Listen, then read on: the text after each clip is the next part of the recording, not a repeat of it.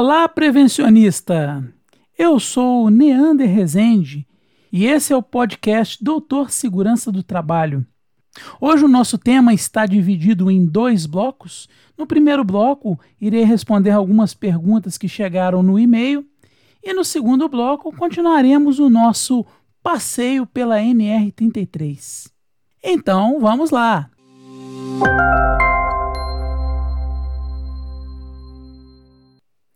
Esse é o primeiro bloco, é o bloco de perguntas. Esse bloco é oferecido pelo canal de vídeos DDSMS no YouTube. Acesse e inscreva-se. E nós vamos iremos responder algumas perguntas que chegaram pelo e-mail drstpodcast@gmail.com drstpodcast@gmail.com se você tem uma dúvida sobre segurança do trabalho, envie para mim e eu vou estar respondendo nos próximos episódios. Vamos ver aqui.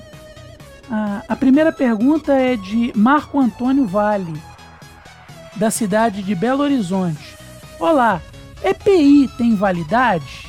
O que acontece se eu comprar um EPI dentro da validade, mas estiver perto de vencer? Essa validade é a mesma do certificado de aprovação? Então, Marcos, essa sua pergunta ela é, é dividida em algumas partes. EPI tem validade? A sua, é, a sua primeira pergunta? Sim, EPI tem validade. A validade é gravada na caixa, no, no, no próprio equipamento, em alguns casos. E o que, que acontece se você comprar um é, EPI dentro da validade e estiver perto de vencer? O fabricante ele indica a validade é igual fosse um remédio. Imagina um remédio que você compra na farmácia. O EPI tem a validade como se fosse um remédio. Você vai distribuir ele para o trabalhador e está próximo de vencer. Quando essa validade está próxima do vencimento, o EPI perde a sua eficácia legalmente falando. Ele pode estar no melhor estado, no bom estado, mas ele ultrapassou a, a, validade. O correto é que você forneça outro equipamento de proteção individual para o trabalhador. Daí a importância da gestão do estoque de EPI, para que você não entregue um EPI fora da validade e você tenha consequências aí no momento de um acidente ou numa perícia de insalubridade. Claro, você entregou, fez o registro e aponta o seu registro que está fora da validade, o perito judicial ele vai considerar que, que a sua proteção ela não foi eficaz. E você pode perder uma, uma causa de insalubridade só por conta dessa questão de validade. No caso de um acidente de trabalho, se o equipamento de proteção individual utilizado entregue ao trabalhador tiver alguma correlação com esse acidente de trabalho, também a questão da data da validade do EPI ela vai ser considerada num, numa perícia em, no momento de, da análise desse acidente. Quanto a um caso que é uma vivência minha, eu fui chamado para é, trabalhava na empresa de consultoria, fui chamado por uma siderúrgica, fazer um trabalho numa siderúrgica em Minas Gerais, na cidade de Sete Lagoas. É claro que não vou dizer o nome, mas também fica difícil de localizar porque Sete Lagoas é uma cidade de Minas Gerais que tem várias empresas siderúrgicas. E na empresa que, de consultoria que eu trabalhava, foi me, me, me solicitado que fizesse uma auditoria no sistema de entregas de EPI. Isso lá pelo ano de 2004, ainda não havia essa determinação legal de se registrar e controlar a validade do equipamento de proteção individual. Mas eu fiz a análise nas fichas, no, na, nas fichas de entrega de EPI e vi que havia uma irregularidade muito grande da entrega de EPI. Naquela época, a troca do EPI ficava por conta do trabalhador, de quando o trabalhador achasse que era necessário. Não havia um trabalho estatístico e a empresa estava recebendo muitas demandas trabalhistas e perdendo por causa do, da gestão de EPI.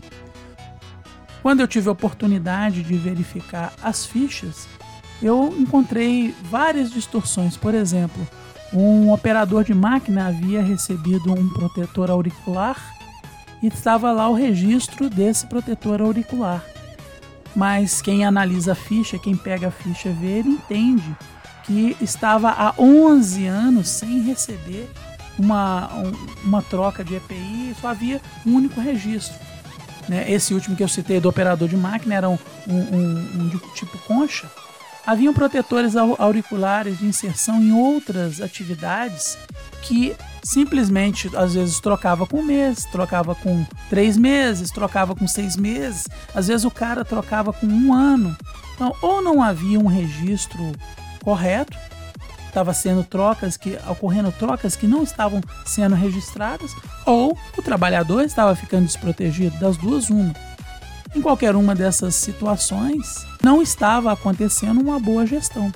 Infelizmente, o técnico de segurança que estava envolvido com isso, ele não gostou muito da, do trabalho, do resultado da falha, da apurada falha, mas eu tive que explicar para ele, olha, eh, se não fosse, não fizer nada, se nada for feito, a empresa ela vai continuar perdendo. Talvez se você tivesse essa orientação antes, isso não teria acontecido. Por fim, a última pergunta do colega Marco Antônio Vale, de Belo Horizonte. A validade é a mesma do certificado de, de aprovação? Certificado de aprovação é um documento que ele é emitido pelo órgão governamental e ele dá a validade do ensaio do EPI. O EPI ele é submetido a diversos ensaios, então isso gera o laudo. A validade desse laudo que garante que passou por determinados ensaios conforme o tipo do EPI, ela é lavrada nessa, nesse certificado de aprovação.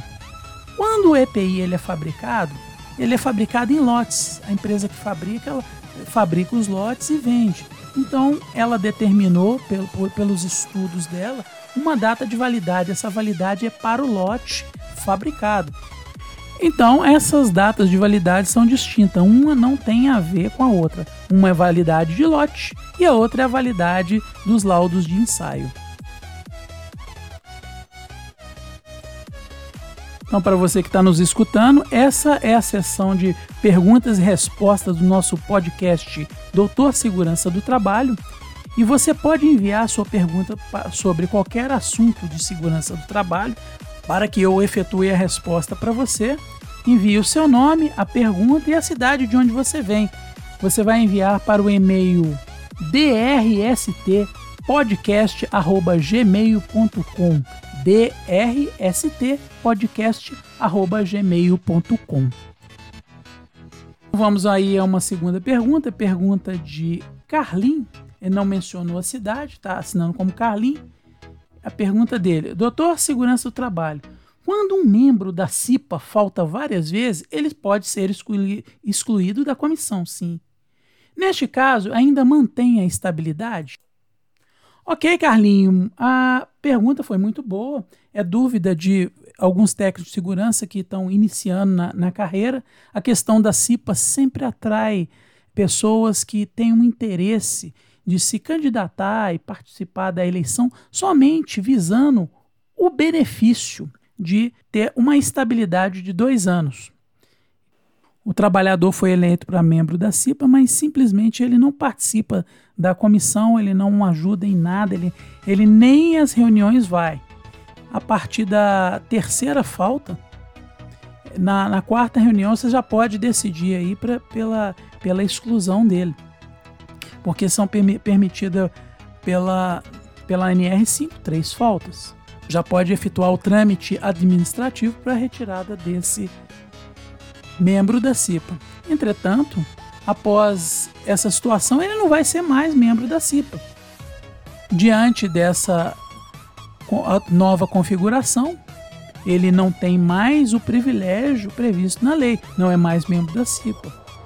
Pode ser sim sofrer a demissão sem justa causa. É claro que nesse momento precisa de pulso do líder que está na frente da comissão, do presidente, do vice-presidente. Essas pessoas elas precisam se sentir apoiadas, como um staff apoia um grande líder. Precisam se sentir apoiadas pelo técnico de segurança que acompanha a CIPA, o SESMIT que acompanha a CIPA, para que ele dê esse subsídio técnico para essa tomada de decisão. Então vamos aí à nossa última pergunta de hoje. Assina aqui DJ-STST. DJ-TST da cidade de Palmas, em Tocantins. Neander, poderia explicar o que é o fator de troca Q3 e Q5? Fator de troca Q3 e Q5. Ele está falando aí é, em se tratando de dosimetria de ruído, esse fator de troca ele entra na composição de uma fórmula que se calcula o nível de ruído em decibéis. O que ocorre é o seguinte: ele, quando o fator de troca é especificado como um número, tal que 3, significa que a cada 3 decibéis, a cada 3 decibéis a dose de, de ruído dobra. E a cada 5 decibéis a dose de ruído dobra quando o fator de troca que é igual a 5. Vou dar um exemplo aí onde, onde você encontra um fator de troca que é igual a 5. Você pode olhar na NR15, o anexo, se eu não me engano, o anexo 1 fala sobre ruído. Existe uma tabela lá que você tem a insalubridade para os vários níveis, o limite de tolerância de insalubridade para os vários níveis de ruído. E aí você observando a, a tabela, você vê que a cada 5 decibéis a dose dobra, porque naquela tabela mostra que o tempo de exposição máximo permitido é a metade. Observe a tabela. Na NHO 01, onde fala sobre ruído, também você tem uma tabela, só que ela está com o fator de troca igual a 3. Você observa a tabela, a cada 3 decibéis que aumenta, o tempo de exposição permitido é a metade. Então, o fator de troca é o, é o fator que vai de aumento e acréscimo de, do ruído, considerando que o ruído é uma função, é ele opera com função logarítmica. O fator de troca é o que vai te dizer quanto que vai dobrar a dose de ruído em um determinado lugar. Seja ele 3, seja ele 5, seja ele outro número, e esse fator de troca indica essa função. E esse é o nosso podcast Doutor Segurança do Trabalho. Nós estamos finalizando esse bloco de perguntas e respostas. Se você tiver alguma dúvida e quiser que eu responda aqui no ar, envie o seu nome ou codinome, o seu estado, se você quiser, assim o desejar, a sua cidade, onde você mora, para o e-mail drstpodcast@gmail.com drstpodcast@gmail.com.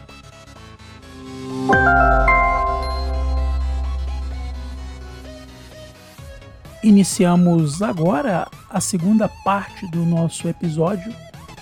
Esse segundo bloco ele é oferecido pelo canal de vídeos DDSMS no YouTube. Acesse, inscreva-se nós vamos falar sobre a NR33, continuar, na verdade, vamos continuar uma conversa que a gente já tem alguns episódios sobre a NR33 e hoje é o dia da responsabilidade dos trabalhadores. É, essa NR ela não prevê somente responsabilidade para a empresa, mas também para os trabalhadores. Temos aqui o item 33.2.2. Cabe aos trabalhadores colaborar com a empresa no cumprimento desta NR. Utilizar adequadamente os meios e equipamentos fornecidos pela empresa. Comunicar ao vigia e ao supervisor de entrada as situações de riscos para a segurança e saúde de terceiros que sejam de seu conhecimento e cumprir os procedimentos e orientações recebidos nos treinamentos com relação a espaço confinado. É um bloco pequeno, é um subitem pequeno, tem apenas quatro alíneas de A a D. Entretanto, você pegar o coração disso aqui mostra o que eu já, eu já havia falado, que a responsabilidade ela também se estende ao trabalhador porque é ele que vai acessar o espaço confinado, é ele que está envolvido diretamente no uso dos equipamentos. De nada vai adiantar uma norma como a NR33 que trata sobre vários aspectos se a pessoa, o trabalhador, ele não cumprir os procedimentos. Acaba sendo prejudicado todo um processo de gestão por causa de uma, uma, uma falha na cultura.